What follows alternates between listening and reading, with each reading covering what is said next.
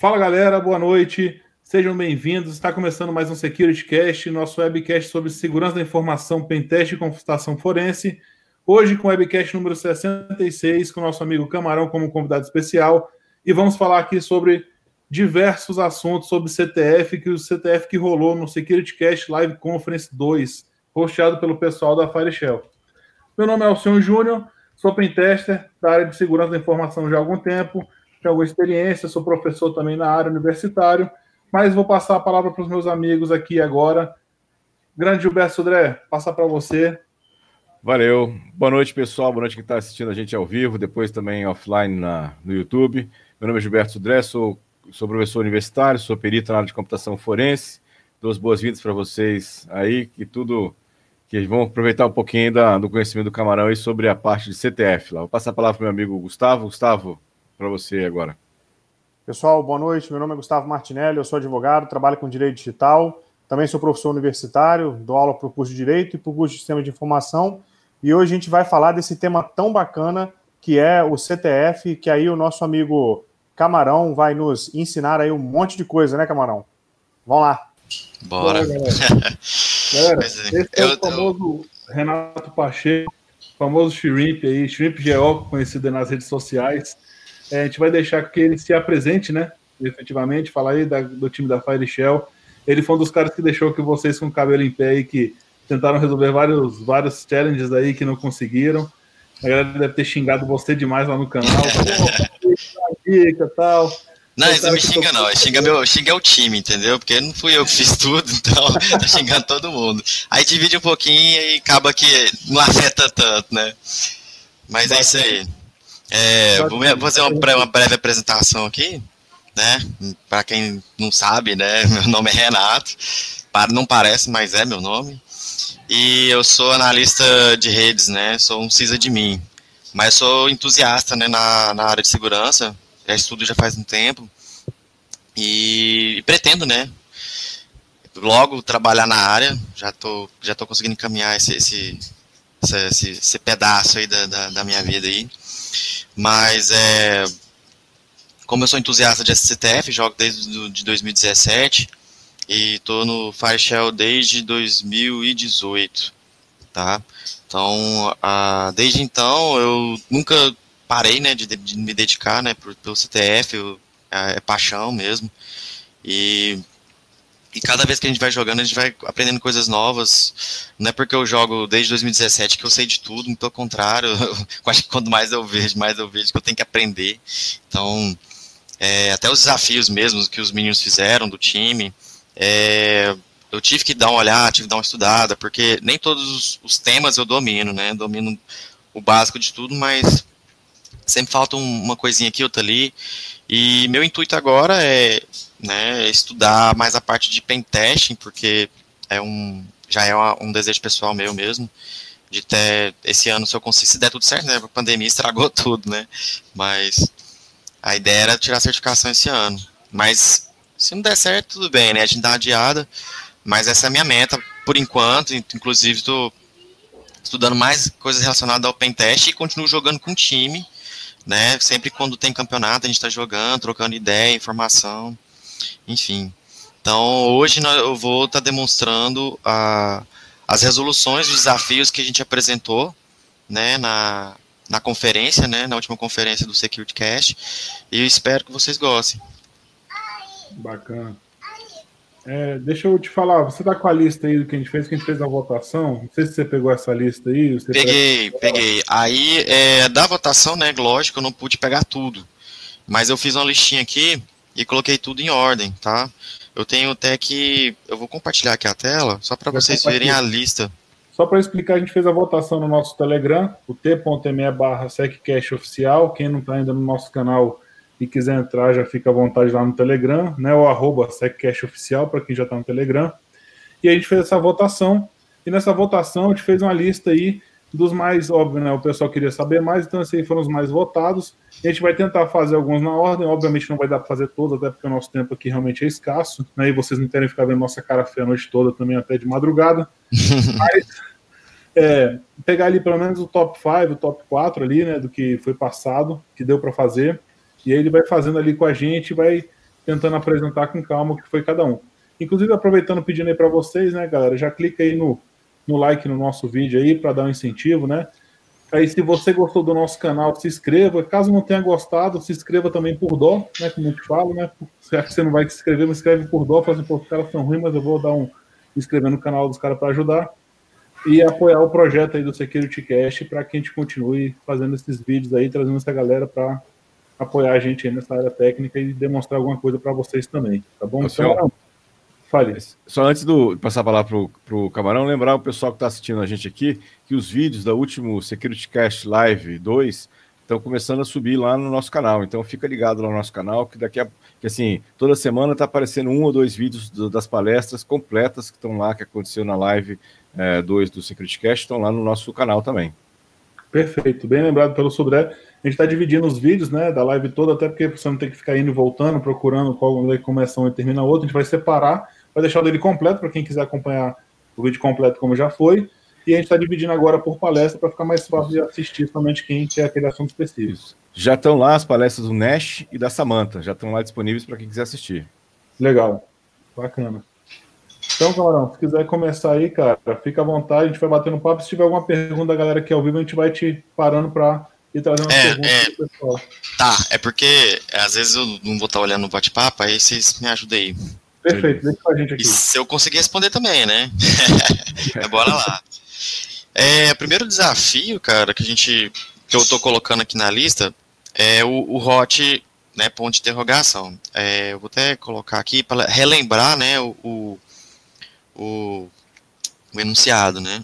O enunciado, na verdade, vem com diversos caracteres em, em mandarim, chinês, japonês, enfim. Não sei dizer precisamente qual é a, a língua. Mas é, é, só os caracteres, entendeu? E, a, e você tem que tentar identificar o que está escrito. Tá? Inicialmente fica muito difícil para quem nunca jogou CTF bater o olho e perceber o que, que tem que fazer inicialmente. Tá? A, a primeira dica que eu dou é conhecer um pouco da tabela ASCII e depois da, conhecer a tabela Unicode. Por que, que eu estou falando isso? Porque quando é, isso é a parte de encode, né? De caracteres. Por que, que eu falo isso? Porque quando aparece uns desafios nesse sentido, é, normalmente eles, quando, por exemplo, o título já deu uma dica, hot. O que, que significa o, o ROT, na verdade? Significa de rotate. E esse rotate vem do, das primeiras cifras de César né? Que a, a, cifra de César ela foi baseada no, hot, no, no Rotate 3. Ou seja, é, são. Enquanto, por exemplo, se eu falo a, let, a letra D, por exemplo, na, é, escreva a letra D, ele está referenciando a letra A, então, ou seja, três casas a menos.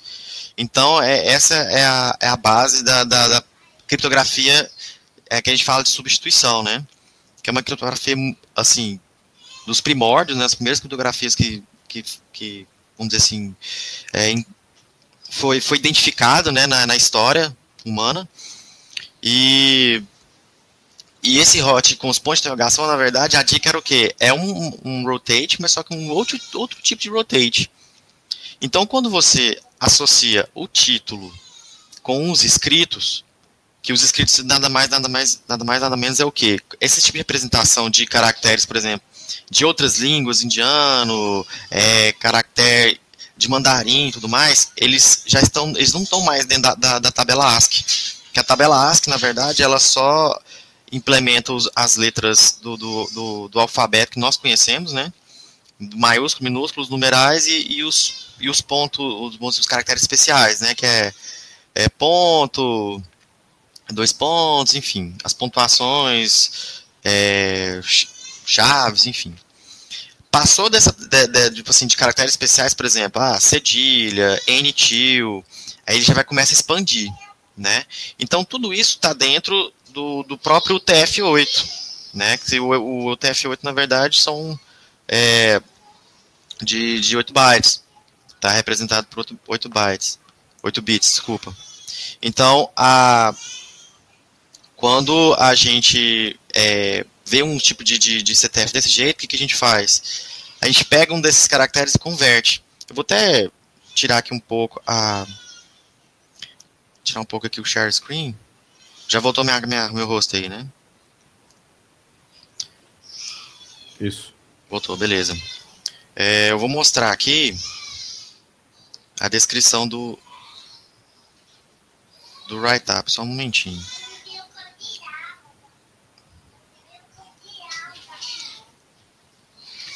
Deixa eu só mandar compartilhar aqui de novo.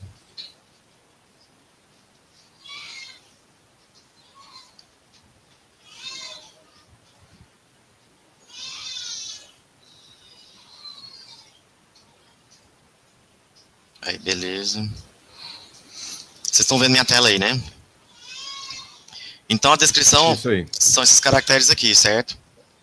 É, se a gente pegar esses caracteres aqui, vocês continuam vendo? vou até aumentar um pouquinho aqui, tá?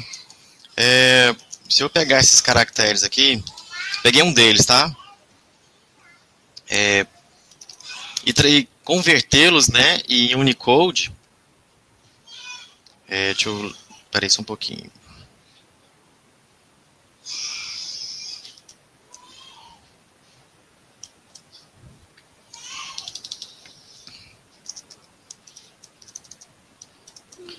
Deixa eu se lembrar se é assim. Ah, tá. É esse aqui.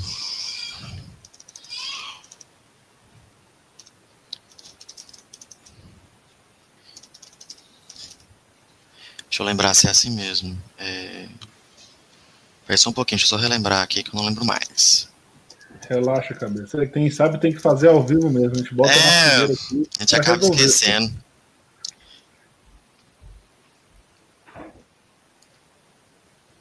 Aí tô nervoso, aí ferra tudo.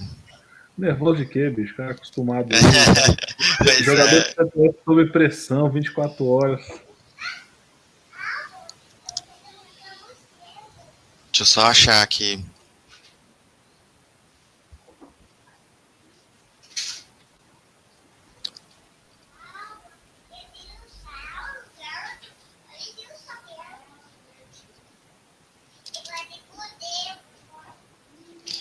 Peraí só um pouquinho que eu vou lembrar aqui. Dá aquela olhada no Cherry Tree também, para lembrar. é, eu fiz anotações aqui, mas eu, eu perdi outras, cara, as anotações. E na correria aqui, tinha que trabalhar e tudo, mas acabei esquecendo. Era um encode específico aqui.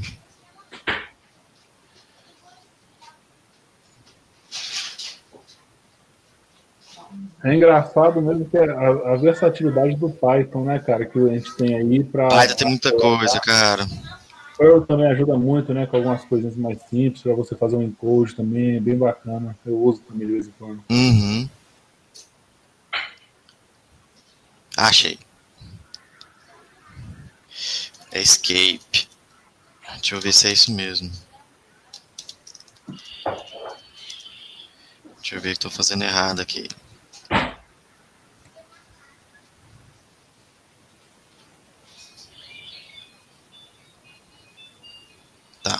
Porque eu misturei uma coisa com outra.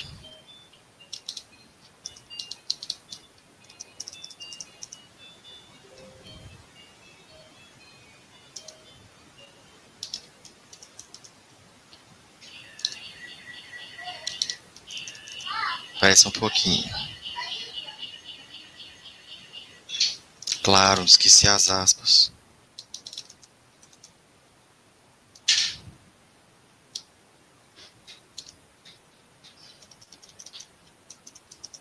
Aí.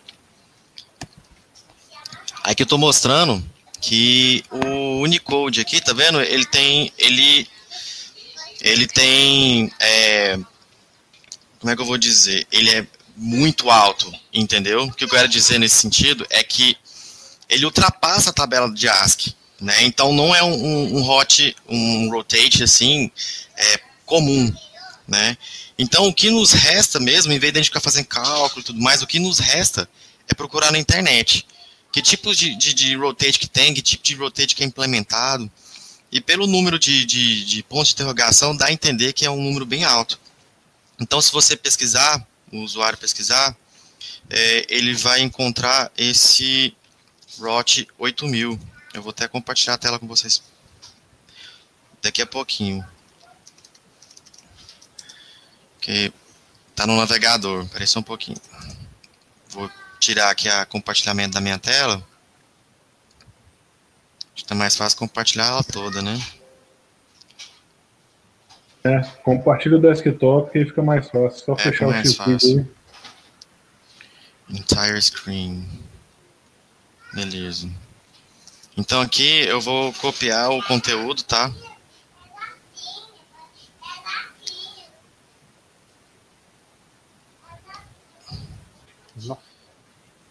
São vários, né? Vários caracteres, tá? Quando a gente copia para cá,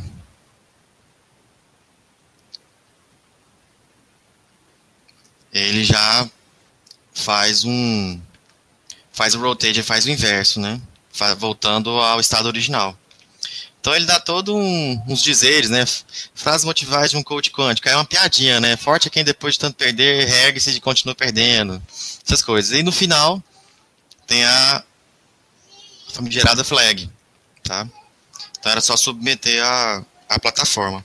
É, só lembrando que eu não coloquei a, a plataforma no CTF e tudo mais, porque como a gente hospedou na DigitalOcean, a gente precisou desligar, porque lá tem um custo, né? Então eu acabei tendo que montar tudo na minha máquina, né, os desafios, e os que são offline estou mostrando agora para vocês aqui. Se vocês tiverem um pouco mais de curiosidade sobre esse desafio, sobre como ele é gerado, é só clicar aqui no About aqui, que eles têm um código fonte explicando como que é feito a, o Rotate 8000, que o 8000 na verdade é um hexadecimal, tá? Que é, é, referente, é referente ao, ao Unicode mesmo, né? Tanto é que ele mostra como que fica quando você faz um encoding, né, o rotate dele em cima de um, de um texto em claro. Eu selecionei aqui, não sei se vocês estão vendo. Tá sim, tá dando pra ver. Deu pra ver isso. É, alguma dúvida nesse, nesse desafio aí? Cara, acho que não. Não teve nenhuma pergunta aqui não. Não, né? Acho que é bem tranquilo ali que. Vocês estão vendo tá bem tranquilo. Beleza. Agora nós vamos pro próximo desafio, que é o Chorbinação. Esses dois primeiros desafios, eu até esqueci de colocar aqui no, na minha lista, que eles são eles são da categoria de criptografia, tá? O, o, esse primeiro desafio é, é, é caracterizado criptografia porque ele é, entra na, na, na, na, questão do, da cifra de substituição, né? Que eu já estava falando sobre César. E essa turbinação ela é relacionada a, ao o, o outro tipo de, de criptografia, que, né, que é o, que é o XOR, que o pessoal chama, né? Ou o exclusivo, tá? Então, eu vou colocar o enunciado dele aqui. Só um momentinho aqui. Que tá tudo aqui na, na, na, na, na no Git aqui que a gente fez. Aí só um pouquinho.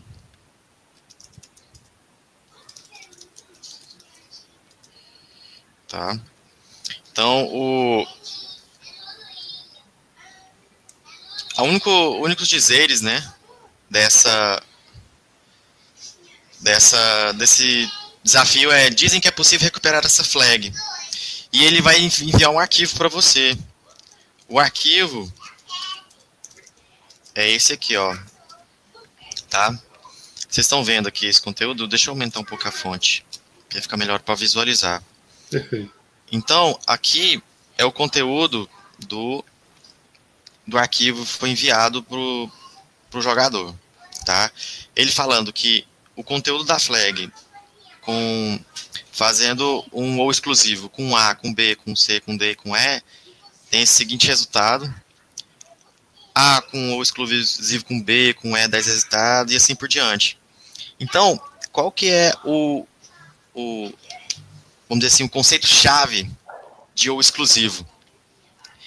é que quando você é, é, tudo que é você pegar a tabela da verdade, tudo que é diferente ele considera como true e tudo que é igual, idêntico, né, ele considera como, como zero, ou falso, tá? Então, há, alguns conceitos de, de, de, de ou exclusivo. O primeiro deles é quando você faz ou exclusivo com você mesmo, tá? Que ele, ele se anula, tá? Dá, dá zero. E quando você faz um ou exclusivo, por exemplo, A ou exclusivo com B, tá? Ele vai dar um resultado.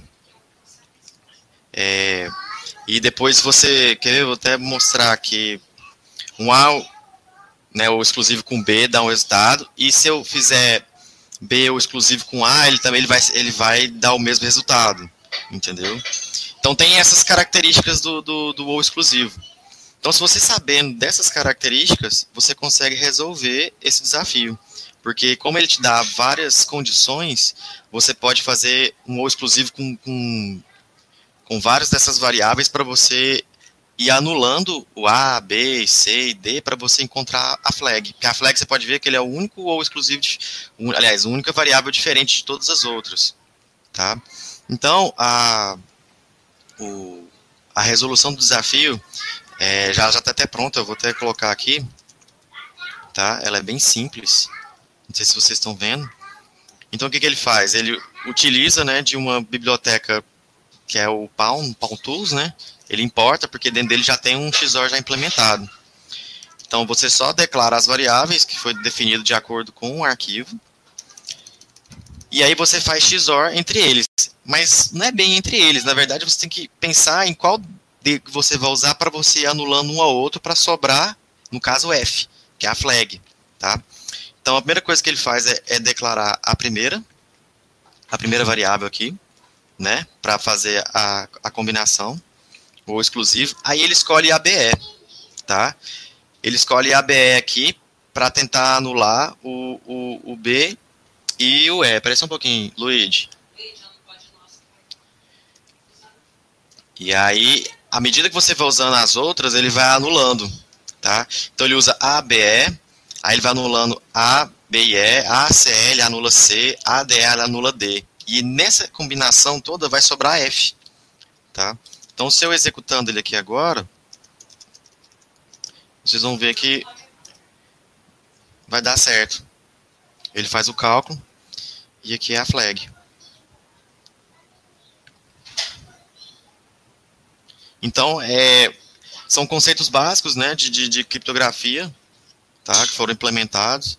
Lembrando que esses desafios foram todos pensados assim do nível é, básico, né, maioria, maioria básico até intermediário, tá? Então, para quem já tem conhecimento, que é para quem joga com frequência, já tem esses conceitos na cabeça. Então, a implementação, até, até o arquivo, assim, ele já te dá alguma pista para você começar, para você montar as variáveis de uma maneira correta. O interessante é que nessa hora agora deve estar muita gente com raiva lembrando da aula que o professor estava dando de O exclusivo, falou, pô, aquela merda eu não vou usar nunca mais na minha vida na TI. tá vendo? o cara agora olha, pô, queimei a língua. Chegou o dia. Mas é, é, isso mesmo. Assim, eu, eu falo por mim, tá? É, eu fiz tecnólogo, e tecnólogo, é, infelizmente, a gente não tem tanta base teórica. Então, assim, eu até hoje sofro com isso entendeu? Assim, com conceitos básicos, tudo que assim, tudo que eu aprendi falando em teoria, assim, né, computacional, eu estou aprendendo mais com o CTF. Então, por exemplo, eu vejo um desafio, eu vejo que ele é, que ele é extremamente, assim, difícil em relação à falta da base teórica. E aí que eu faço? Eu começo da base teórica todinha, para depois eu voltar aquele, aquela, aquele desafio e falar assim, nossa, não era tão difícil assim, né? Uhum. Então, às vezes nos falta base.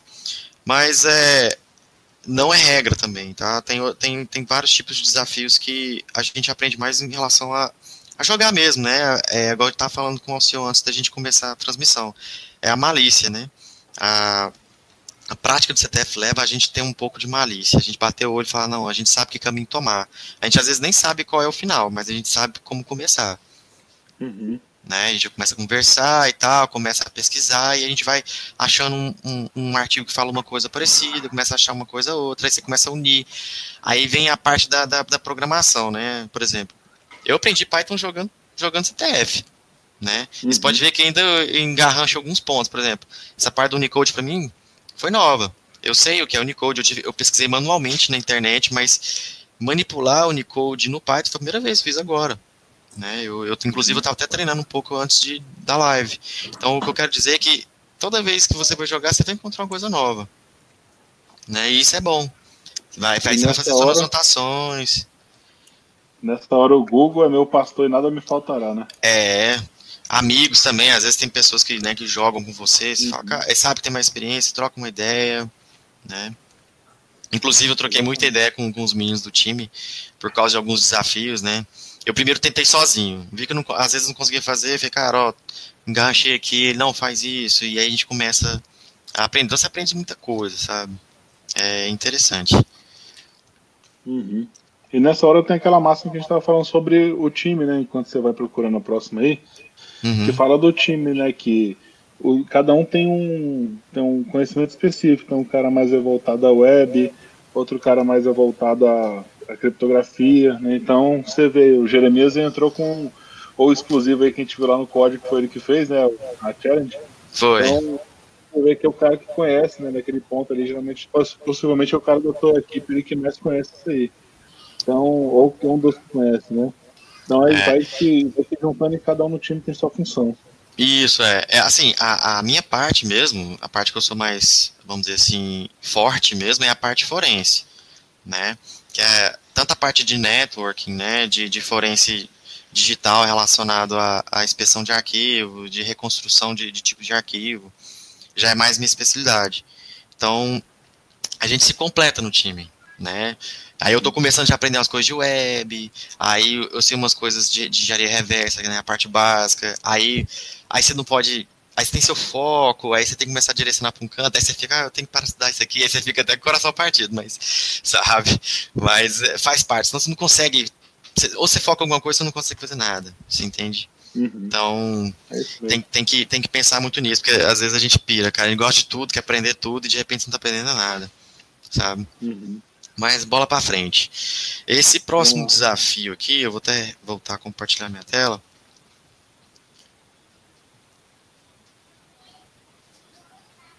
Vou mostrar aqui para vocês que é esse desafio aqui, esse DLB, que é o Disguising Like a Boss. Foi um desafio que eu, eu, eu fui o autor dele mas a, a, a gente ficou, a gente deixou, a gente sempre faz assim né, no nosso time. A gente faz vários desafios para um, um, um CTF, né? Pode ser o nosso, pode ser de, de outros lugares que a gente faz. E a gente tem um certo banco. Então, por exemplo, quando a gente percebe que passa, a gente o que a gente faz? A gente pega e não, a gente guarda. Então, aí eu percebi que essa já estava guardada, falei, ah, vou usar ela e ver como é que vai ser, né? Então, assim, ela, eu não vou, vou até falar sobre ela mais tarde, mas inicialmente ela não é uma, uma, um desafio, assim, aparentemente fácil, tá? Mas eu, eu quis mais explorar, fazer com que a, as, os jogadores tenham conhecimento de, de, de CVEs, de, de vulnerabilidade de serviço, né? Que, que foi essa, essa é a minha intenção. Então, é, eu vou mostrar aqui a minha tela, deixa eu ver aqui, pode ser aqui mesmo. É, se eu conectar com o NC localhost, aqui, inclusive deixa eu só mostrar aqui o enunciado, né, para o pessoal não ficar perdido, né, melhor. Deixa eu ver aqui. Tá? O eu coloquei aqui, estava até em inglês, mas ele fala aqui, né? Eu sou um, um serviço SH coberto de várias formas, né? Você consegue me encontrar e achar a flag. Então a ideia que eu já, já dei a dica, né? Que é um serviço SSH, né? E, e a, na descrição já estava escrito, né? Que a, a, porta, né? De conexão, então não tinha, não você não tinha que ficar varrendo porta para achar, né? A porta já estava lá, era você tentar entrar de alguma forma. Então, o, o que você deveria fazer inicialmente? Buscar por vulnerabilidades conhecidas de SSH, tá? Ou de uma biblioteca específica. Então, eu, eu resolvi implementar uma vulnerabilidade da libSSH. Deixa eu até achar aqui a, a CVE dela.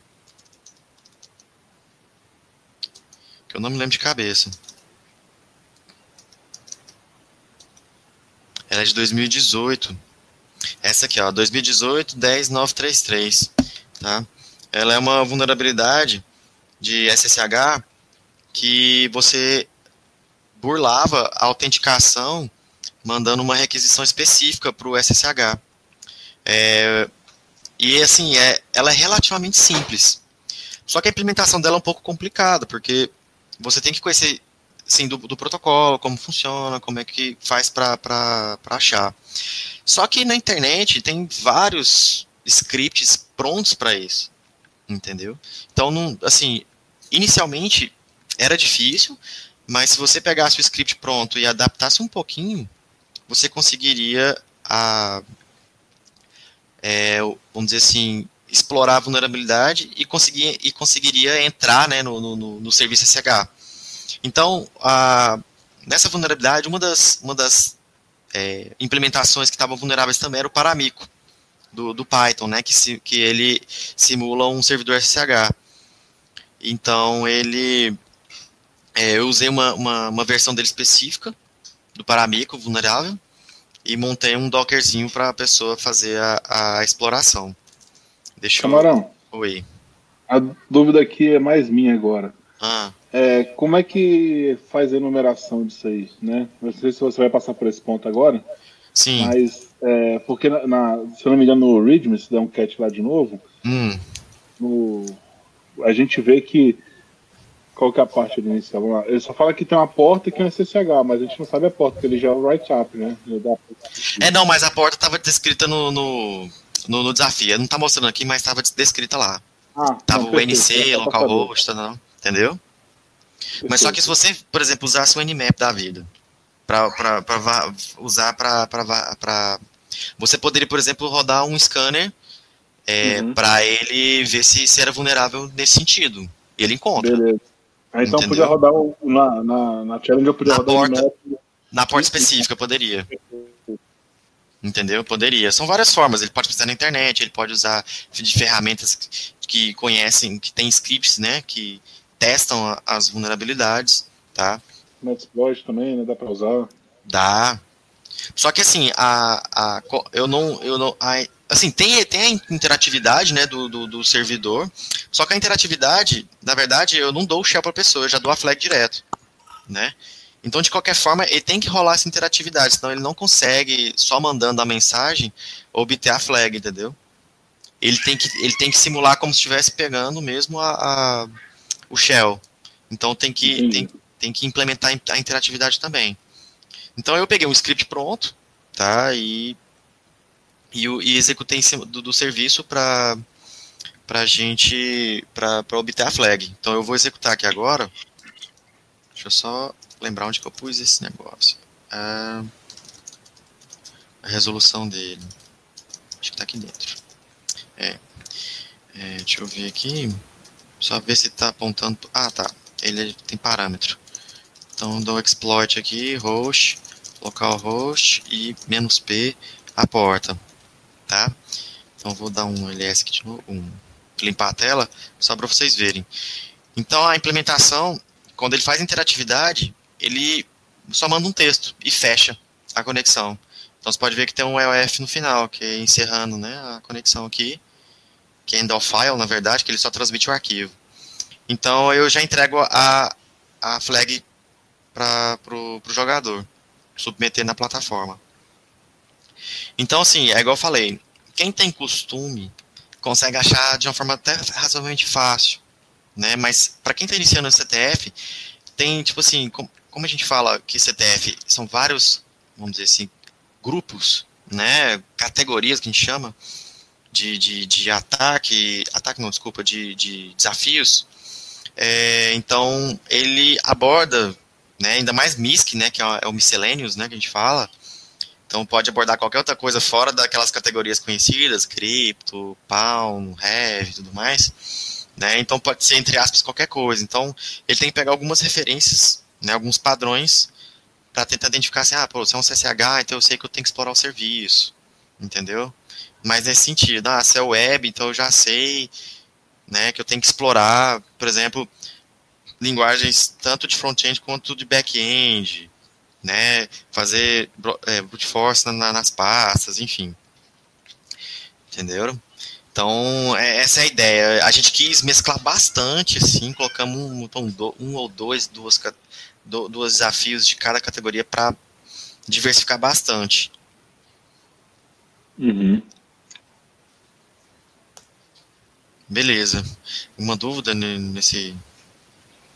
Deixa eu ver se a galera postou uma dúvida aqui.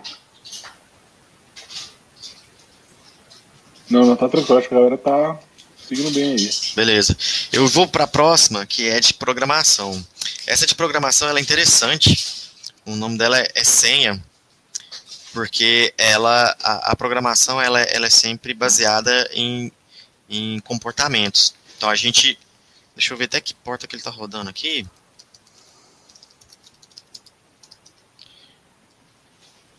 Hum, deixa eu lembrar se é essa aqui. Essa mesmo. É o seguinte, é, deixa eu ver se tem enunciado dela aqui. Deixa eu até cancelar aqui. Que enunciado sempre dá alguma pista, né? Então é bom, é sempre bom eu estar tá elucidando isso aí. Deixa eu ver aqui. Não, não tem, tá? Então era, ele só declarava para você o o servidor, né, e a porta para você conectar. Então ele te dá uhum. esse login aqui e ele já te dá a dica, ó, a senha ou flag, né, senha barra flag, possui 20 caracteres. Então a ideia que ele já dá aqui é que tem uma limitação. Aí ele deu um timeout aqui, mas beleza. Vou voltar aqui. Possui 20 caracteres. Então qual é a ideia aqui? Que você, na hora de você fazer a, a pesquisa, você possa limitar dentro dos 20 caracteres. Como ele já fala que é uma flag, então inicialmente você já pode entender que a nossa a flag do, do, do evento tem um padrão, né? SecCache, abre chaves, qualquer coisa dentro e fecha chaves, certo? Então, vou, vou mostrar para vocês em relação a, ao comportamento, o que, que, ele, o, que, que o programa espera da, da, do seu input. Tá? Então, eu vou rodar aqui o programa de novo. Então, por exemplo, eu sei que o primeiro, primeiro dígito é S, porque começa com SecCache, né? Que, que ele vai fazer? Ele vai, ele vai me dar uma resposta. Ele me dá uma resposta de sinal menor. Como tem um timeout, ele vai acabar. Né, eu, dou, eu coloco um input, um input e ele já corta a minha sessão. Então, se eu, por exemplo, eu sei que é S, ele me dá um sinal de menor. Até então eu não entendo, não entendo o que está acontecendo. Aí o que, que eu vou pensar? Vou colocar outros caracteres. Vou colocar um R. Ele me deu um sinal de menor também. Beleza. E se eu colocar um T? Ele me dá um sinal de maior. Então o que, que ele quer dizer? Que ele faz tipo um quente e frio. Se eu te dou um caractere, ele compara e ele fala, ó, é menor. Ou seja, né, ele está, ele tá é, como eu vou dizer, antes do caractere esperado. Então, se o próximo caractere ficar maior, eu sei que o caractere anterior tá certo. Entendeu? Então essa era a lógica do, do, do desafio. E aí você, através da, das respostas, você tinha que fazer um, um brute force da, da, do, do alfabeto, né, vamos dizer assim, das strings, né, de 0 a 9 a, a Z, né, para você obter o, o resultado final. Então, através dessas respostas, eu consigo identificar qual que é a, qual que é a flag, vamos dizer assim, né. Então, a, o, já existe um write-up para isso, lógico, né? Não, não vou entrar nesse mérito, tá? Mas eu vou, vou mostrar aqui um pouquinho, tá? Então foi, foi realizada aqui a, a parte do, das strings, né? Foi criada uma lista de strings, vamos dizer assim, imprimíveis, que a gente chama, né? Tá? E ele faz um sort aqui e ele pega de 6 para frente tá? De, de 6, no caso, de 7 para frente, desculpa, porque é de 0 a 6, pega de 7 para frente. Então ele faz um, um, reconhecimento aqui da conexão, tá? E ele começa a fazer um brute aqui de acordo com os resultados. Aqui, ó, vou até colocar aqui, ó, tá vendo? Se ele dá um sinal de maior no retorno, ele já não contabiliza. Se der um menor, ele já vai dar uma contabilizada, ao contrário, é que eu não, não bati o olho muito aqui. Mas a, a, a, intenção é que ele identifica através da, da, do sinal de maior menor, e, ele, e se ele identificar que, que aquela string muda o sinal, no momento que eu passo para o próximo, ele vai e, e armazena num, num, numa variável, e vai concatenando até dar a flag total. Então, você pode fazer de duas formas ou fazendo a busca das de, de sequencial, né? Ou você pode fazer através de binary search, né? Que quem já fez algoritmo sabe o que é binary search, que ele pega uma, um conjunto de lista, ele pega o conjunto do meio, e se não for aquele conjunto do meio, aí ele, ele corta pela metade, pega o conjunto do meio, vai corta pela metade, porque assim fica mais fácil, mais rápido a, a busca, tá? É, eu vou executar aqui agora. Para vocês verem. Deixa eu até ver se eu modifiquei aqui o, o host. Ah, tá. Ele recebe argumentos. Host port, tá. Então, aqui, ó. Python. Aí, write up, write up solve. Então, vou colocar o host. 23001. Uh, não é Python 3, vai ser Python 2. É isso aí. Aí ele abre a conexão e começa a fazer o teste. Tá? Ele demora um pouquinho porque a, a busca, como é brute force, né, então demora um pouco. Então ele começa a fazer a, a busca por caractere por caractere. Se quisesse ficar mais rápido, ele poderia ter colocado, é, como ele já sabia que a flag era set cache, ele poderia ter colocado em, tipo assim, hard-coded né, inicialmente, seccache, abre chaves, e brutar só o restante do, do conteúdo interno. Sabendo que tem 20 caracteres, ele poderia contabilizar todos esses caracteres e ele conseguiria fazer isso de uma forma mais rápida. Mas como é para ilustrar, é, eu estou mostrando aqui que ele está descobrindo tudo. Tá? Então pode ver que ele está montando aqui, ó, seccache. Eu vou deixar um pouquinho aqui só para a gente ver a parte que, que ele começa a pegar o conteúdo da flag.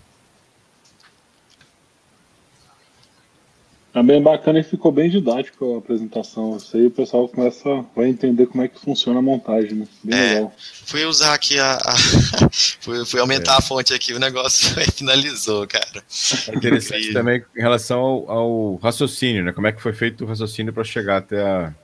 É, esses desafios de, de programação normalmente são assim. É, e esse sim é um tipo, tipo de, de, de, de desafio muito fácil.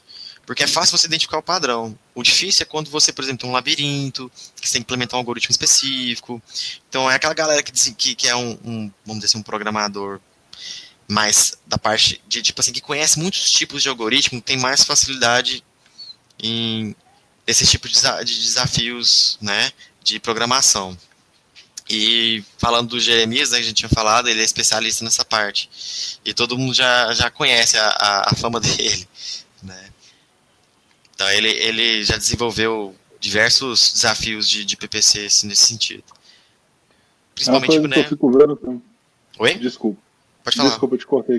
Não, não. Uma coisa que eu vejo assim que às vezes a gente acha difícil resolver a é, para pegar a flag, resolver o desafio, né? Eu fico imaginando também o quanto é difícil você parar o tempo para construir aquele desafio. Você tem que pensar assim, né? Porque você montar uma coisa parecida é uma coisa que vai ser derrubada muito, muito facilmente, né? E você é, tem eu... que mudar a forma de pensar para montar o, a challenge, né? Justamente. E assim, abre muito sua mente, sabe? Por exemplo, você, igual eu falei em relação ao algoritmo, né?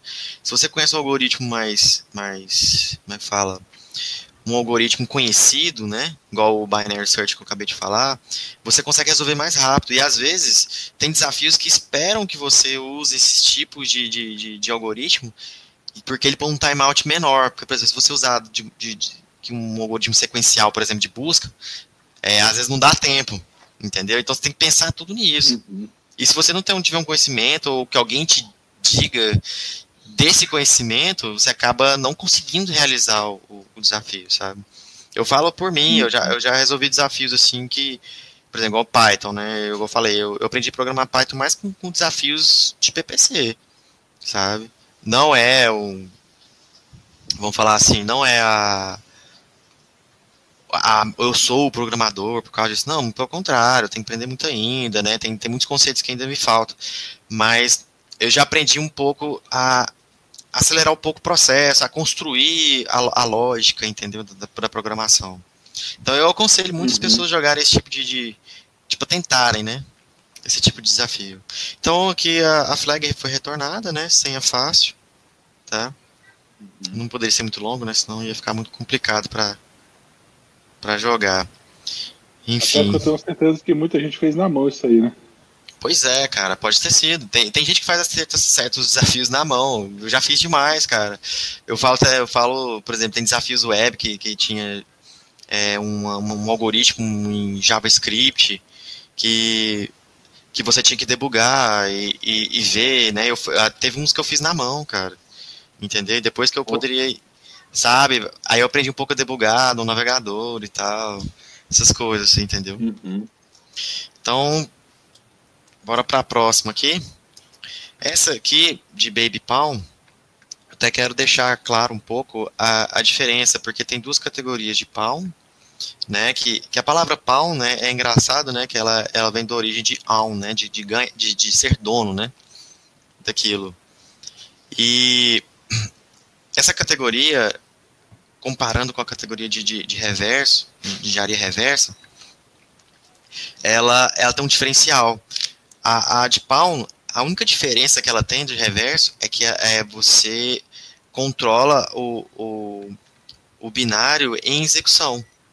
Né, na, na, na, na, sua, durante a execução.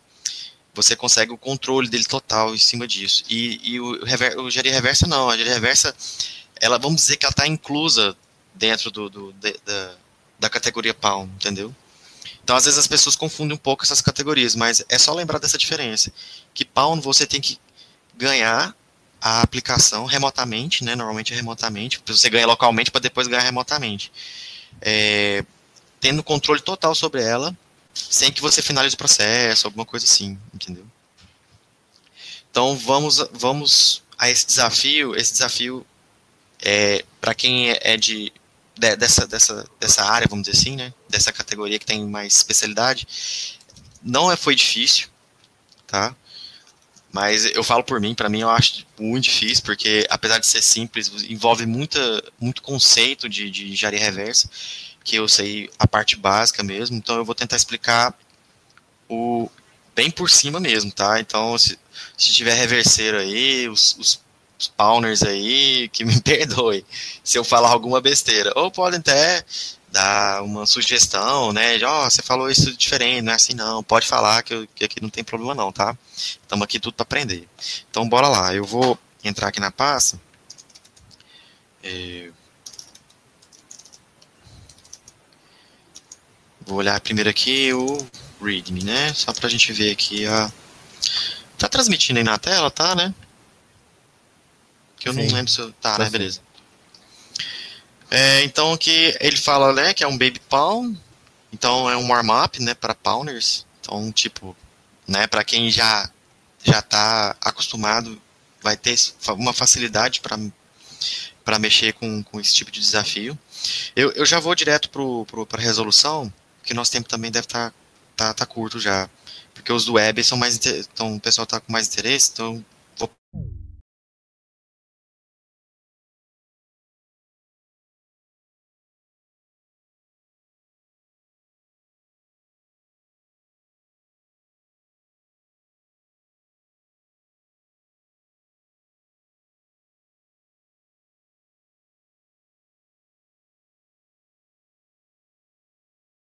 chamado com parâmetro percentual é, S, né, que são os, os, os formatos os strings, né, aqueles pattern strings que tem dentro da, da linguagem C. É, então a vulnerabilidade é em cima disso, em relação ao buffer e tal. Então, é, inicialmente, quando você vai ver, você faz engenharia reversa no código, você vai ver que ele não ele não, não tem uma função específica que chama o shell, entendeu?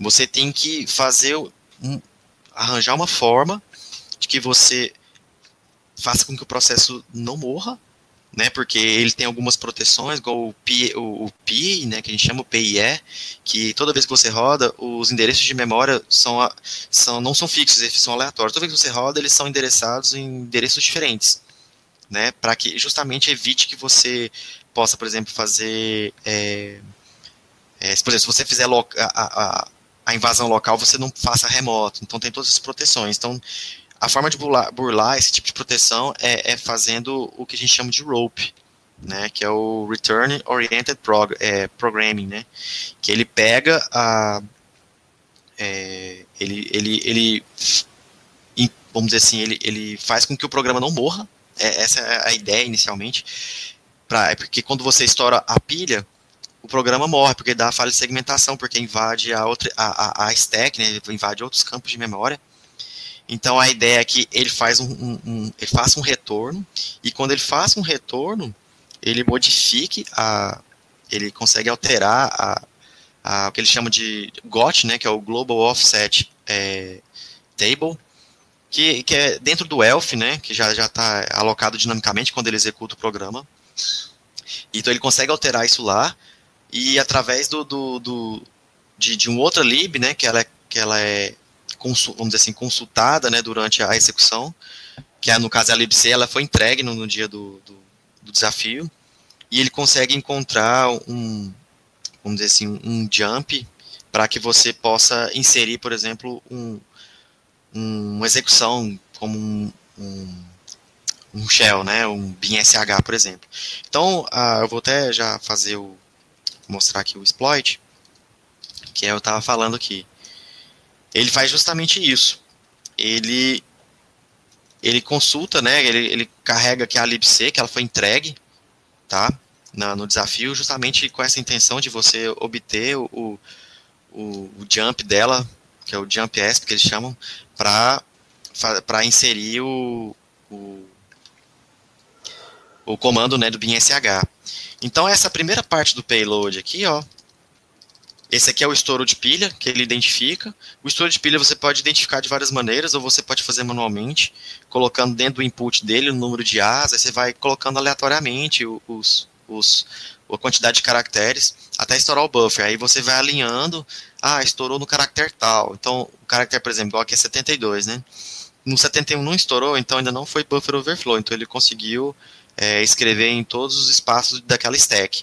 Na hora que deu 72, né, no caso aqui no 72 vezes o, o byte A, no byte A, a, o caractere A, ele vai estourar a pilha. Então, ele tem que pegar esse momento do, do estouro da pilha e inserir o seu payload, que é esse payload aqui que eu estava falando do ROP. Esse aqui, vou até sublinhar para vocês aqui, destacar, que essa aqui é a parte do ROP.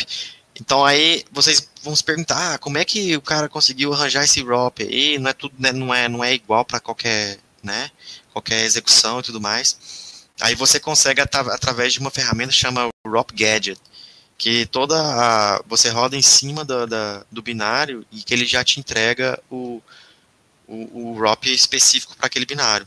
Então, nesse caso, foi esse aqui, está tá comentado aqui, que ele fez um pop, né, que ele retirou o RDI, colocou um return, ele, aí ele foi, pôs um, colocou um puts, né, dentro do, do, do, do GOT, que eu estava falando antes, né, e depois ele chama a main novamente.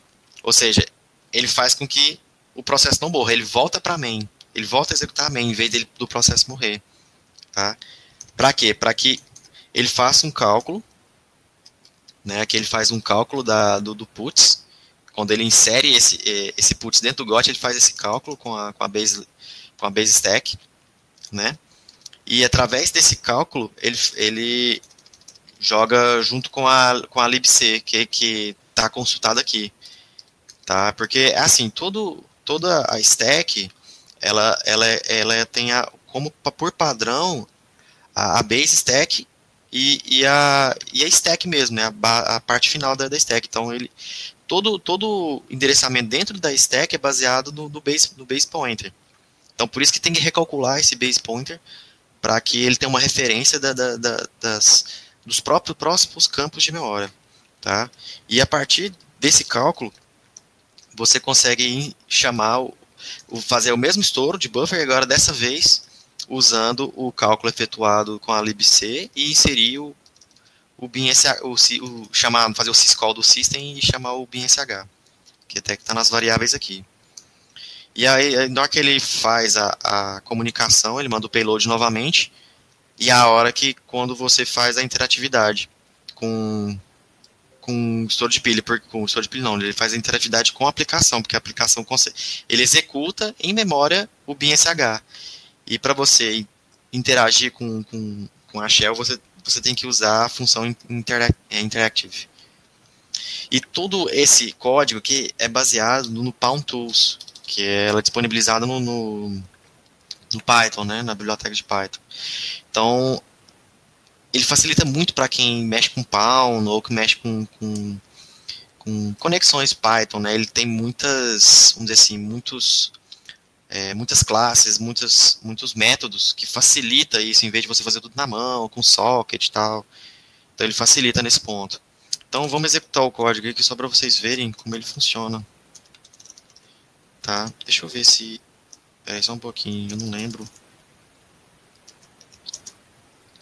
Se ele é Python 2, Python 3, ele nem fala. Acho que eu instalei nos dois, tanto faz. Então ele abre a porta. Vamos ver se funcionar, né? Isso. Aí a primeira coisa que ele fala é ele faz um check, né, para verificar as proteções que existem no binário. Então é o que a gente estava falando do, do enable, enable, né, que é em relação ao a toda vez que ele executar o, o, binário, ele não fixar né, os endereços de memória. Toda vez eles são aleatórios, dinâmicos no caso.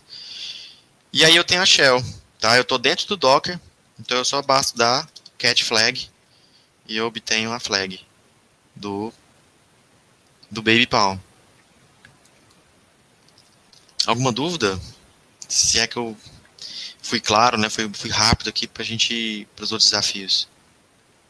Não, acho que a galera, a galera, até agora não postou nenhuma dúvida disso aí, não. Acho que tá tranquilo, pessoal. Se vocês tiverem aí, tá. pessoal, só para relembrar, só usar nosso chat aqui no próprio YouTube, que a gente vai repassando as perguntas aqui pro Shrimp aqui para tirar essas dúvidas de vocês, tá?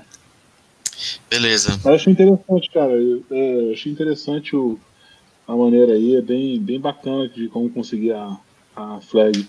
O que, que foi dado só que eu perdi o iníciozinho aqui, fui pegar uma água ali que, que foi dado aí de, de início aí pro, pro pessoal resolver achar? Você pode mostrar aí de novo? Posso, é aqui, ó. Deixa eu até sair daqui.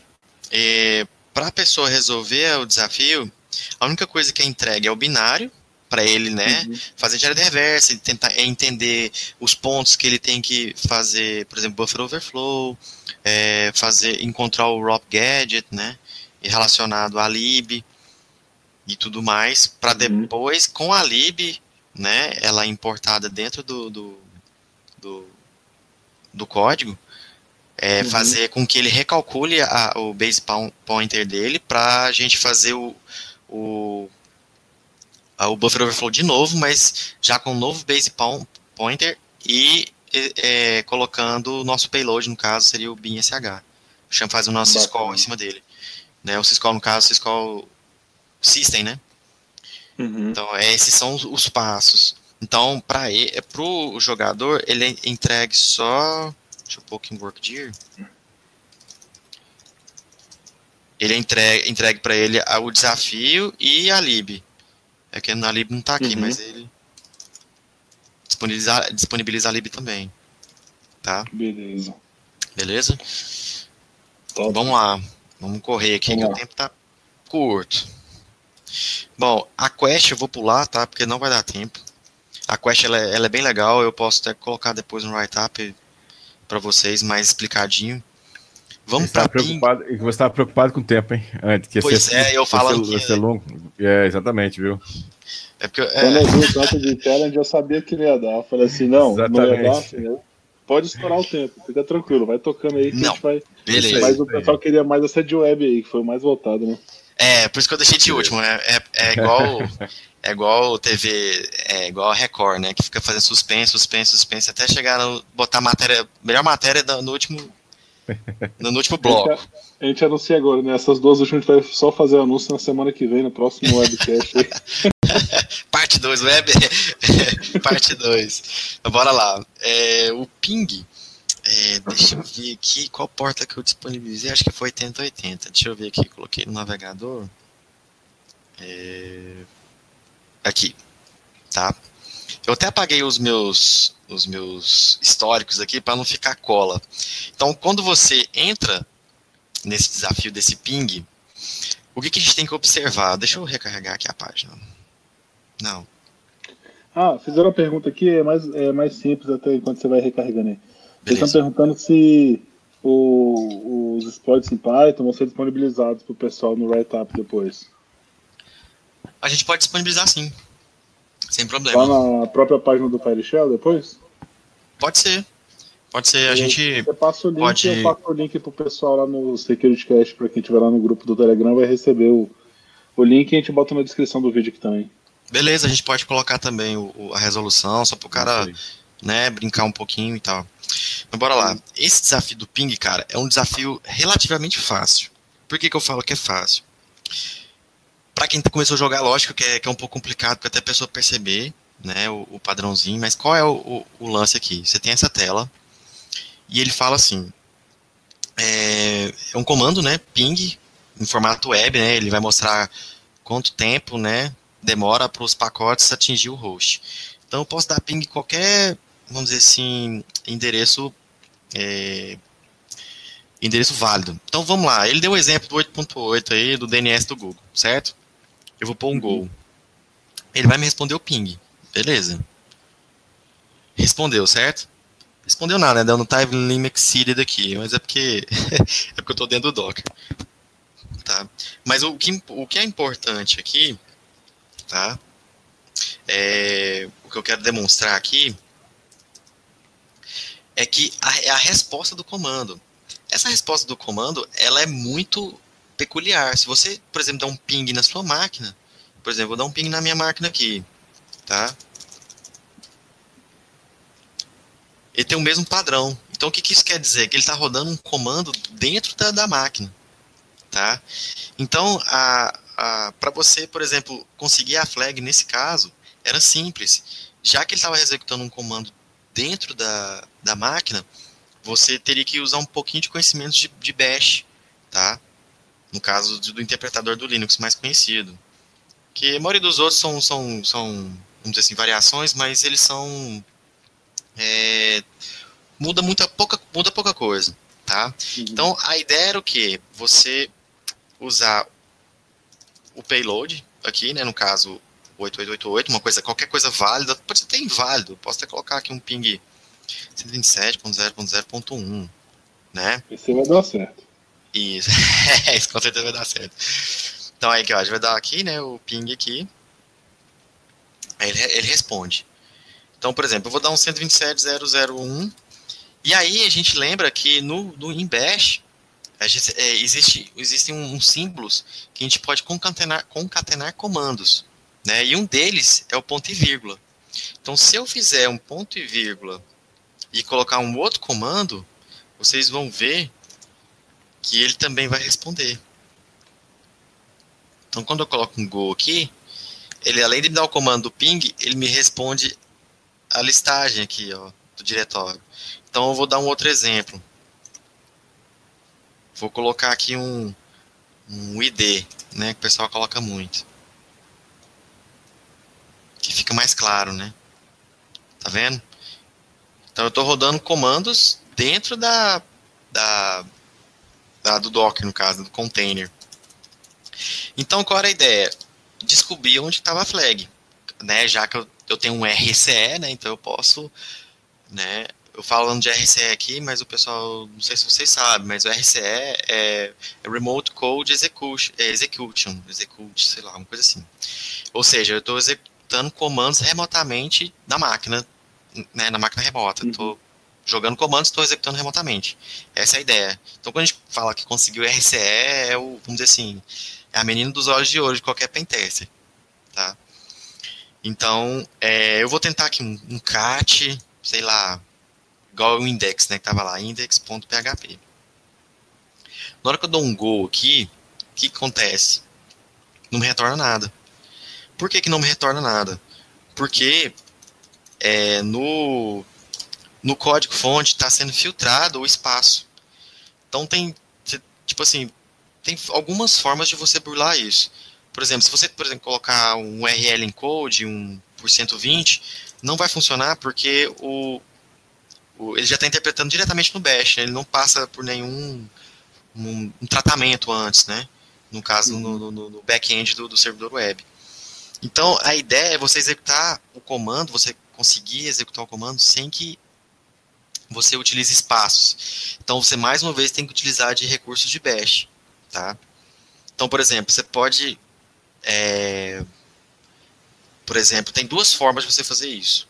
Uma delas é usando a variável IFS, que é uma variável de ambiente, tá? Do, do, do eu vou até colocar ela aqui. index.php. Ela é uma variável de ambiente do, do, do, do, no caso do Linux, que ele identifica o, a quebra de linha padrão, né? Qual que é o caractere que identifica a quebra de linha padrão? Né? Então, se, se é espaço, se é, se é, se é barra N e tal. Então, quando você clica em Go aqui, ele já simula o espaço para você. Então, ele já te, te responde. Então, você pode, sei lá, executar um, uma caralhada de comando aqui. Então, não vou ficar buscando muito, né? Já vou direto ao finalmente. A flag estava na raiz, né? É, você pode fazer dessa forma, IFS. Você pode fazer dessa forma, é, cat tal barra flag.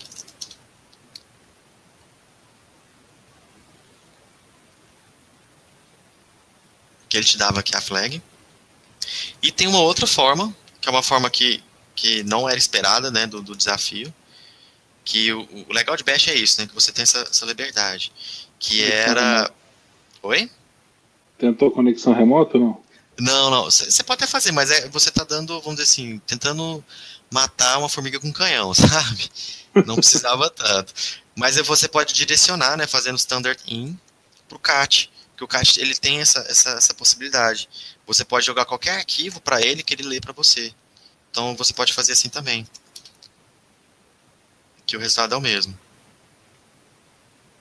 Tá vendo? Nossa. Então essa era a resolução. Acho que deve alguém ter, deve ter gente puxando o cabelo agora. Mas é assim mesmo. Acho que a raiva nos motiva, é um, é um combustível pra gente continuar estudando. A gente fala assim, caraca, eu sou, eu sou. Como é que eu fui tão burro, eu não vi um negócio desse? Aí você, na, pô, na próxima eu não, eu, eu, eu, não, eu não deixo passar, entendeu? É tipo isso. Você se chama de burro toda vez que você joga um CTF, cara. Esse é fato. Toda vez. Eu, eu faço isso até hoje. Você entendeu? Então, é, esse é o combustível da gente, né? A gente queria aprender mais. Mas bora lá, bora pro outro desafio, que é o BET PHP. O BET, deixa eu fechar aqui. Pronto. Tomando cuidado para não fechar a janelinha, né, da nossa transmissão. Beleza. Esse desafio do Bad PHP, cara, ele já dá uma dica que é que, que, que é relacionada a um PHP, tá? Então, a primeira coisa que a gente faz, cara, quando a gente vai ver um, um, um, um desafio web, assim, é a gente ver o código-fonte dessa, dessa, desse desafio. Dessa página, desculpa. Então, por exemplo, você vê, tá lá, fica em casa. Aí tem a galera da Justiça Federal ali, pá, né? Um, uma fotinha ali pra gente achei uma coisa mais engraçada. Então a gente vem aqui, coisa que a gente faz é ver o, o fonte da página, tá? E no fonte da página tem essa dica aqui que a gente dá inicialmente, hint, que é o quê? Que esse source aqui é o source desse código, desse index.php. Nós sabemos que o PHP, por ser back-end, você não tem como ler o código fonte do PHP, porque toda vez que você acessa o arquivo, ele já é interpretado pelo servidor web. Então não tem como você ver o código-fonte dele é, somente di direcionando o, o arquivo no, no, navegador, entendeu? Porque o servidor uhum. vai interpretar para você e vai te entregar interpretado. Tá? Então nesse ponto ele é impossível, a não ser que você acesse o servidor de fato e tal, tem algum alguma vulnerabilidade, você fazer algum um bypass, né, nesse sentido. Então, primeira dica é essa, source. Beleza, então eu vou vir aqui ah, detalhe. Só lembrando aqui para quem estava jogando, foi uma falha nossa.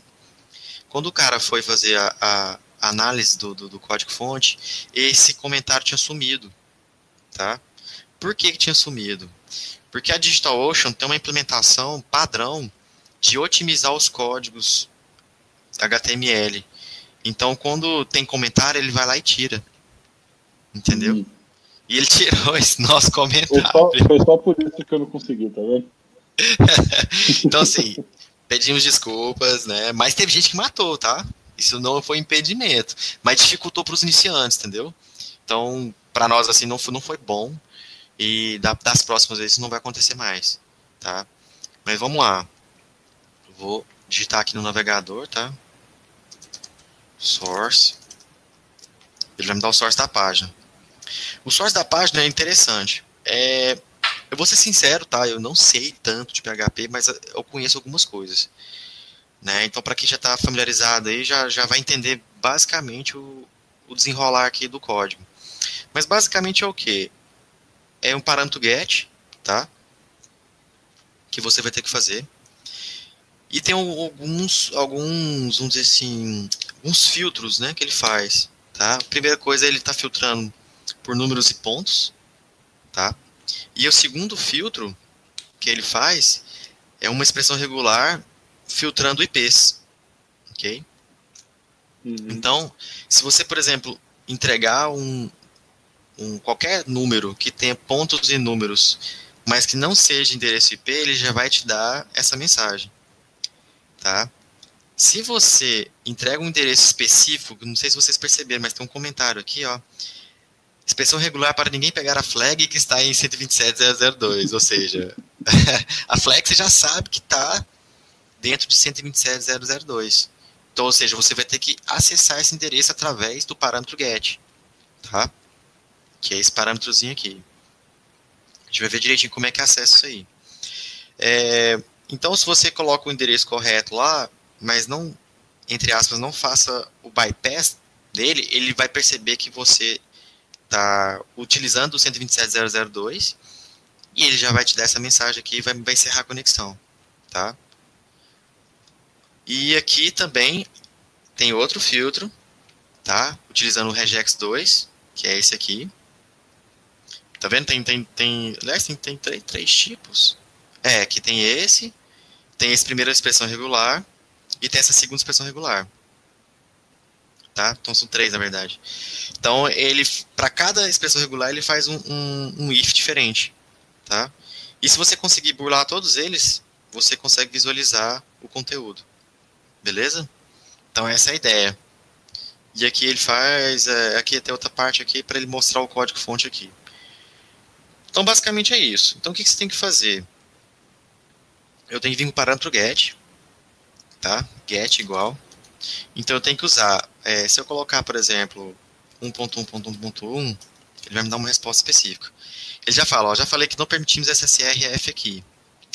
Inclusive, eu até vou falar aqui que significa SSRF, que é uma, uma sigla para Server Side é, Request Forgery, ou seja, estou forjando uma requisição do lado do servidor. Tá? Então, o que acontece? Eu faço com que o, eu envio algo, num payload assim, né, inesperado que o, o back-end interprete da mesma forma. Então essa é a nossa intenção. Esses filtros são mais para dificultar para você entender como é que você faz o bypass disso aí, tá? Então, é, se eu ponho aqui get e ponho 127.0.0.2, o que, que vai me dar? Não permitimos SSR, SSRF aqui. Então o que, que eu posso fazer para burlar a expressão regular e ao mesmo tempo fazer com que o meu back-end interprete isso aí. Tá? Se eu colocar vários zeros, também não dá certo. Se eu colocar mais zeros aqui, também não dá certo. Por que, que não dá certo? Vou até mostrar aqui. A gente dificultou um pouquinho que se qualquer, tiver qualquer coisa relacionado a essa string 127 e que tiver o final 2, ele não deixa passar, tá? Então você tem que burlar de uma forma bem diferente. Então o que, que você pode fazer? Sabemos que o 127 ele é um octeto, certo? Ele é um número em octal. E você pode transformar esse número octal em número decimal. Então se eu fizer, é, deixa eu é, lembrar aqui, Vamos lá, minhas técnicas de Python. Se eu colocar aqui, é, deixa eu ver para imprimir aqui, 127.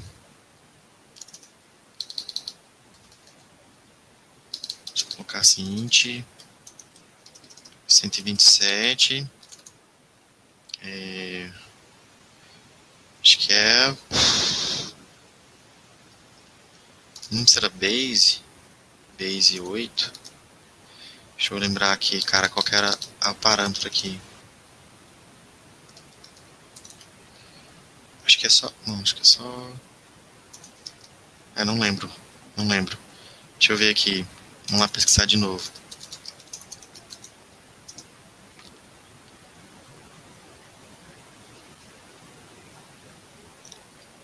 É base 10. Ah, tá. Fiz certo, mas coloquei alguma coisa errada lá. Então vamos lá. É base 8, então tipo assim. É... Deixa eu ver se tem que colocar entre aspas. É isso mesmo. É, na verdade tem que colocar. É isso mesmo. 127. 87. Deixa eu ver se assim vai dar certo porque eu não lembro como é que era a, resposta esse negócio. Mas era mais ou menos isso. Então, se eu colocar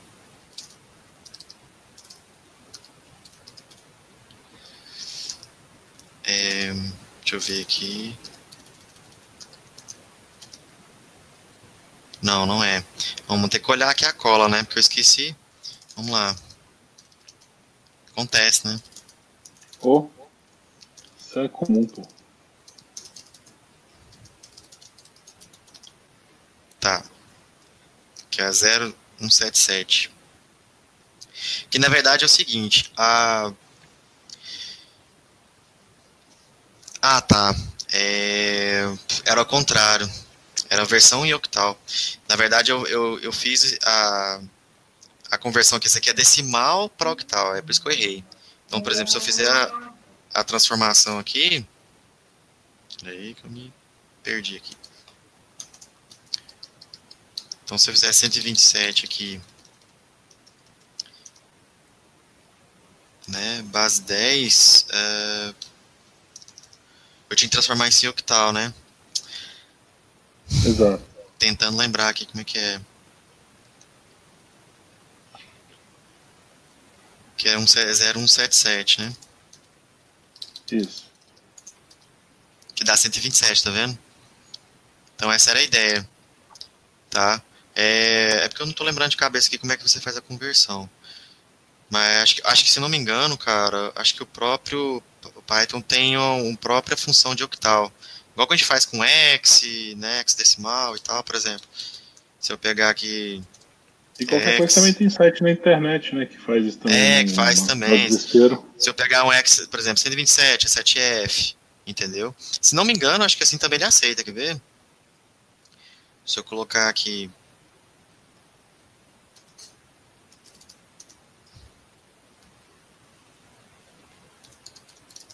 Acho que é 002. É, foi mal, não. esqueci.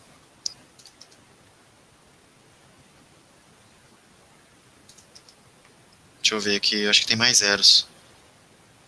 Ah, tá, vou colocar 02 aqui. Se falou 02, eu entendi que fosse. Não, não, final 02. É. Que ele também interpreta, né? Ele corta, ele faz. Aham. Uhum.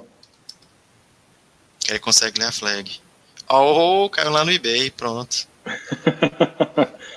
Compra aqui isso. o seu. Vamos ver se não cai no eBay de novo, né?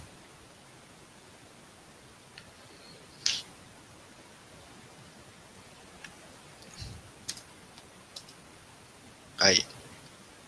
Dava visualizando, entendeu? Então, tipo assim, eu tinha que burlar as, as três, três filtros, né?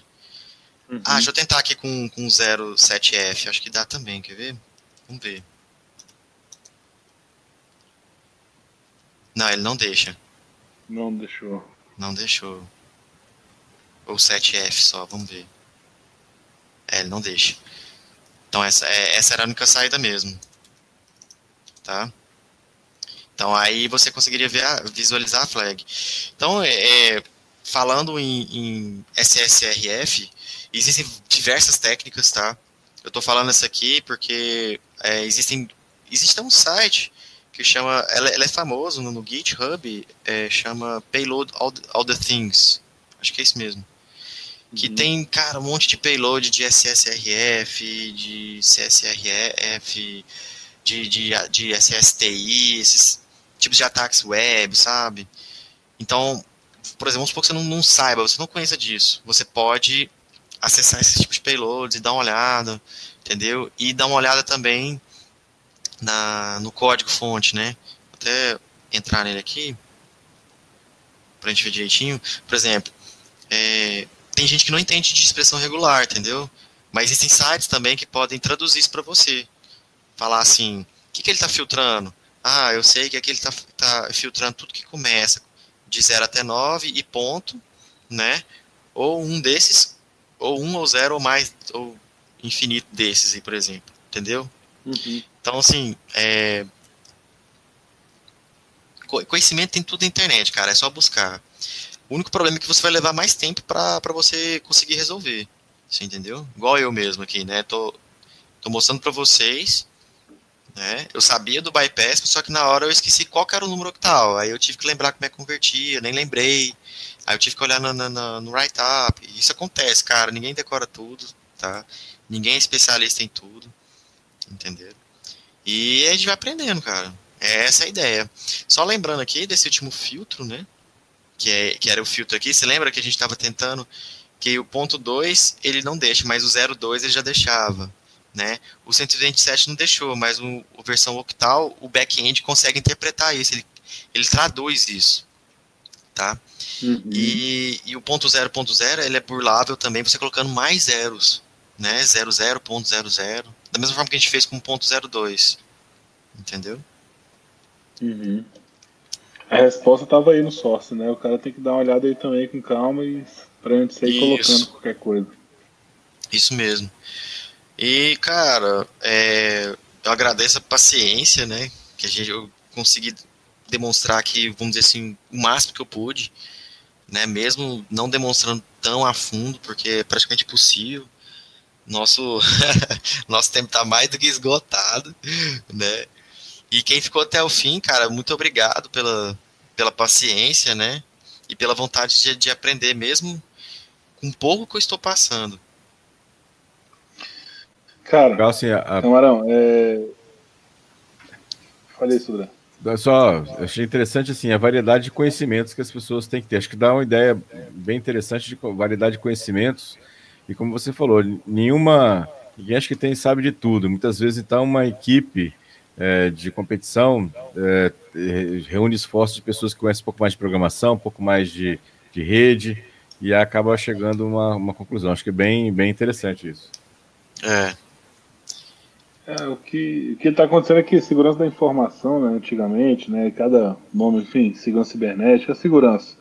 Cada dia mais o pessoal é, tá especializando. Não existe mais aquele clínico geral, né, que era o cara que sentava ali com fire, com um monte de coisa e resolvia tudo. Acabou Tá mostrando que tem especialidades e cada um vez mais o que você falou, né, o Camarão? O cara tem que se aprofundar naquilo. Se ele começar a estudar tudo, o cara não vai saber de nada.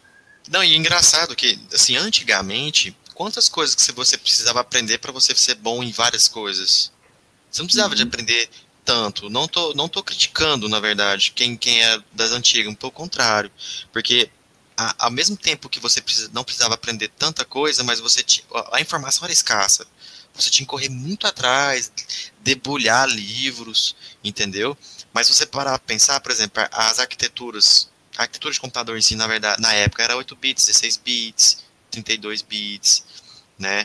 Então, tipo assim, antigamente não existiam essas proteções que existem hoje no, no, na execução, né, na, na, no, no, caso na, na, stack de memória do sistema operacional, hoje tem mais proteções. É, questão de rede, por exemplo, você não tinha, tinha assim, você tinha a parte da rede, mas quem conectava na rede? Os protocolos tinha tanta segurança como tem hoje, né? Quais são os métodos que estão implementados hoje que não era implementado na época? Você entendeu? Então, do pouco conhecimento que você tinha antes, é. você, você sabia muita coisa. Hoje, cara, é. tem tanta coisa implementada que se você quer aprender, quiser aprender tudo, é impossível, cara. E tem outra coisa também que, assim, falando em relação à parte de redes, né? É, que está mais próxima de, de, de mim.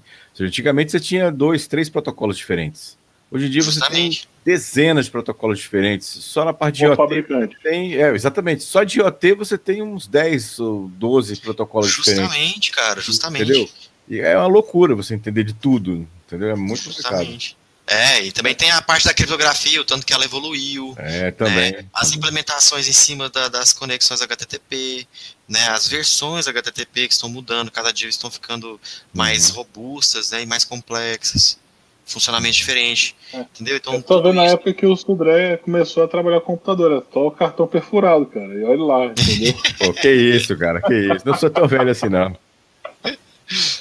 Não sou tão velho assim, não. É brincadeira, sacanagem. brincadeira à parte. Mas assim, camarão, é, a gente já vai levando para o final. Então, assim, eu gostaria de agradecer realmente a galera que estava acompanhando a gente, tanto online como, né, digamos assim, depois, né, que vai, na, tanto na live como depois no Spotify, que vai estar acompanhando a gente no, no podcast ou no YouTube mesmo depois. Obrigado por estar aí.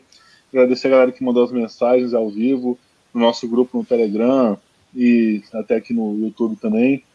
Agradecer principalmente você, que disponibilizou o tempo aí para estar tá aí com a gente, né, e para mostrar se foi atrás desse conhecimento de outras challenges, né, que você não participou da confecção, mas para mostrar para o pessoal que tinha como fazer, né, não era impossível. Uhum. É. Às vezes é só pesquisar e, e como fazer cada um, foi bem bacana. E agradecer ao pessoal, né, o Sudré e o Martinelli que tá aí com a gente também, por todo esse tempo aí. Vou passar agora a palavra aí pro, pro Sudré, pro Martinelli, para se despedindo aí já inicialmente. Legal. Bom, primeiro agradecer exatamente ao, ao Camarão aí pela disponibilidade, por ter feito aí um, né, foi queima-roupa aí o negócio, né? Ao vivo não é fácil, não, cara. Não, é, não, cara. Eu comecei a ficar nervoso, esqueci um monte de coisa, cara. Mas é. Tranquilo, faz parte. Mas obrigado aí, cara. Foi muito bom. Acho que deu uma visão bem bacana que tem quem está querendo começar com a parte de STF, que, ou que até já tem experiência até, de mais algumas coisas em relação a isso. Foi bem, bem legal. Obrigado aí mais uma vez. Obrigado ao pessoal que está até com a gente aqui. Perguntaram aqui se vai ficar disponível. Vai sim, lá no, no canal do Security Cast. Pode entrar lá que vai ficar disponível lá. É interessante também só relembrar que as palestras do Security Cast Live 2, Conference 2 já começaram a subir lá no, no Security Cast, no, no, canal também do Security Cast. É, tem já o do Nash, a palestra do Nash, e da Samantha já está disponível lá. E a semana sobe mais uma palestra do pessoal que está lá. Do Luiz, né? Provavelmente do Luiz vai essa semana também lá. Então, mais uma vez, obrigado, boa noite a todos. Obrigado aí, o Shrimp, mais uma vez. Vamos passar a palavra para o Gustavo aí. Um abraço. Shrimp Go! Beleza, cara. Obrigado aí mais uma vez que você deu essa aula que eu fiquei aqui que nem aquele aluno no primeiro dia de faculdade, né? Prestando atenção em tudo para ver o que, que eu conseguia absorver aqui, mas eu já vi que vou ter que rever o vídeo para poder compreender melhor as coisas aqui. Né? Tomara Obrigado. que você entenda. Não, tomara. Se eu não entender, eu vou te importunar e eu vou pesquisar pode, nos fóruns cara, da internet. Pode incomodar, pode incomodar, faz parte. Valeu aí, obrigado mais uma vez. Obrigado a todo mundo que está acompanhando o canal, que está aqui agora com a gente. É, não se esqueçam, por favor, de se inscrever no canal, de curtir, né, de dar o joinha para a gente, de compartilhar esse vídeo. Né? Né, o Shrimp ele tem esse direito de ser conhe mais conhecido ainda mundialmente, né, Shrimp? Oh. esse conhecimento que você está compartilhando com a gente. Obrigado mais uma vez. E aí, até a próxima, se tudo der certo, né? Se você topar também, né? Não, Legal, boa, boa. Eu posso fazer um Muito agradecimento bom. antes de, de, encerrar? Claro, lógico. Com certeza, passar a palavra para você agora, inclusive. Ah, ó, tá vendo, ó? Estamos comunicando aí. Já, já pegou a flag. É. é, primeiro, primeiramente eu quero agradecer, né, o pessoal do SecurityCast, né, todos vocês aí por, por estar tá abrindo espaço é, para divulgar tanto o nosso trabalho, né? Quanto para a comunidade em si, né? Para a gente estar tá acrescentando aí o nosso, vamos dizer assim, no, no, tanto o nosso trabalho quanto a cultura, né? De estar tá sempre aprendendo, né? De estar tá trazendo sempre pessoas novas pro, pro meio aí. E mandar um abraço especial aí pro, pessoal do, do, do Shell também, que se dedicou a fazer, né? Que foi em prol da comunidade, não, não houve nem, nem nenhum tipo de contrato, nada disso. A gente disponibilizou os serviços, né? Vamos dizer, a plataforma toda né, por nossa conta mesmo, pensando no, na comunidade. Então, é, meu, meus, meus agradecimentos aí para todo mundo, principalmente né, para vocês por estarem disponibilizando aí o, o espaço para gente. Isso, cara. Legal. A gente que agradece, agradece obviamente ao Faixel, que apoiou, né, todo a nossa live beneficente aí, que foi importantíssimo, né, para trazer esse conhecimento para a comunidade. E o que você está fazendo agora também, né, para trazer o conhecimento de como participar do CTF, isso é importante. A gente não vê esse tipo de coisa, a gente vê somente o write-up lá e o cara faz um passo a passo e beleza. Então, o importante é você mostrar realmente como é que é o pensamento de como, é, como funciona isso aí. Bacana. Muito obrigado mesmo, tá? Valeu por todos vocês nessa empreita aí. Bom, é, já vou pedir pro pessoal então aí realmente dar o like no nosso vídeo, né? Seguir o nosso canal, dar o, ativar a notificação para receber todos os vídeos que a gente está postando, Live Conference 2. Isso é importante, né, para apoiar nosso projeto aí. É só o que a gente pede é o like e se inscrever no canal. Gente não posta besteira nem nada aqui no YouTube, né? A gente posta só esses vídeos realmente, você não vai ficar te importunando, só quando realmente tiver a próxima live. Lembrar vocês que a gente tem uma página que a gente segue, que é a nossa página, né, que a gente posta os vídeos lá também, várias coisas, que é o securitycast.com.br. É, tem o nosso Facebook, né, que é o facebook.com.br seccast. Tem o nosso canal no YouTube que vocês estão seguindo aqui. Né, e tem, obviamente, nossos canais todos que estão com, nossa, com nossos podcasts, né, que está no Spotify, Apple Podcast, Google Podcast, é, Google Podcast e o Tanin. Né? Então a gente está tentando expandir para outros canais, mas esses são os principais, a gente já está lá. Se você não quiser ver nossa cara feia, você pode pelo menos ouvir o que a gente está falando aqui enquanto você está dirigindo no trânsito. Agora que todo mundo tem tempo em casa, né? Não está muito, mas se você quiser lá ouvir o podcast enquanto trabalha, pelo menos vai ouvir ou ver no próprio YouTube também, que não tem problema nenhum tá?